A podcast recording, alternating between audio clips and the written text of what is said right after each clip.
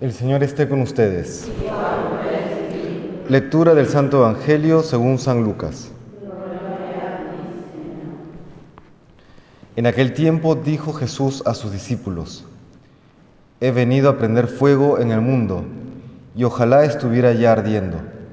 Tengo que pasar por un bautismo y qué angustia hasta que se cumpla. ¿Pensáis que he venido a traer al mundo paz? No, sino división. En adelante una familia de cinco estará dividida, tres contra dos y dos contra tres.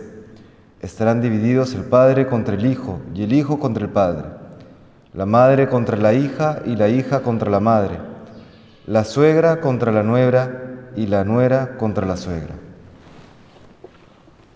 Palabra del Señor.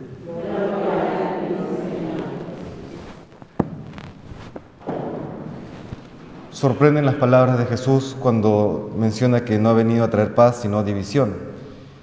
Quizá una entrevista que vi hace algún tiempo nos ayude a comprender qué es lo que nos quiere decir el Señor. A una persona le preguntan, ¿qué es más importante? ¿Combatir la desigualdad o la miseria? Y esta persona, ya sea por un momento de confusión o porque está totalmente ideologizada, respondió, más importante es combatir la desigualdad antes que la miseria. Traduciéndolo ya en términos cristianos, podríamos preguntarnos, ¿no? ¿qué es más importante? ¿Combatir el pecado o la falta de unión?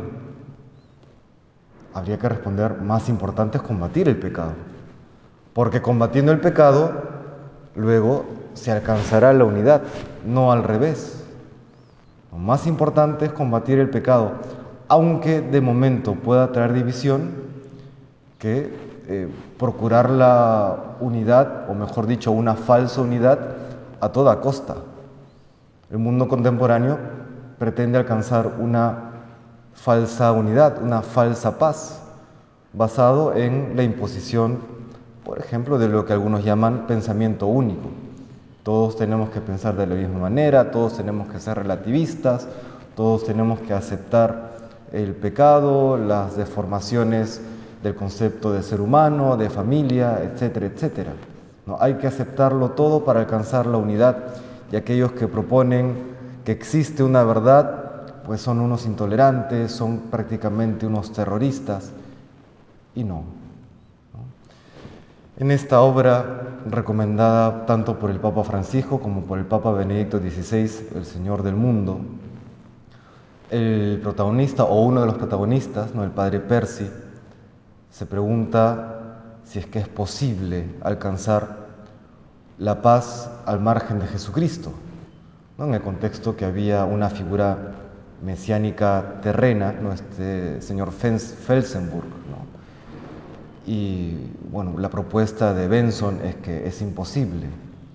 Y no solamente es la propuesta de Benson, es la propuesta del cristianismo. No se puede alcanzar una paz terrena, una unidad humana al margen de Dios.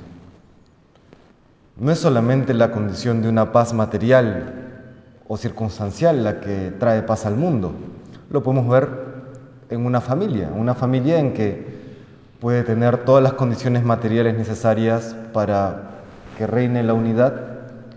La misma práctica hay hechos fácticos que nos demuestran que al margen de esta paz, si no hay paz en los corazones, si no está Dios reinando en medio de la familia, esa paz no se alcanza. Lo mismo en el mundo, si eso ocurre a nivel micro, a nivel macro mucho más. Para alcanzar esa paz, para alcanzar la unidad que todos anhelamos, es necesario combatir el pecado, es necesario que Dios reine en nuestras vidas. Él es el único que trae ese sosiego al alma, de donde brota la paz personal y luego también la paz social. Que no nos engañe entonces el mundo. Para alcanzar la paz es necesario expulsar de nuestras vidas el pecado que nos aparta de Dios, que nos aparta o que quiebra las relaciones entre nosotros, porque solo entonces alcanzaremos la verdadera unidad. En ese sentido, pues Cristo ha venido a traer fuego al mundo. Este fuego, ¿cómo se entiende? Como la acción del Espíritu Santo que purifica nuestros corazones y nos lleva a la unidad verdadera. Le pedimos pues al Señor que siga enviando su Espíritu, que mande el fuego de su amor para que pueda lograr en nuestros corazones aquella paz personal y social que todos anhelamos.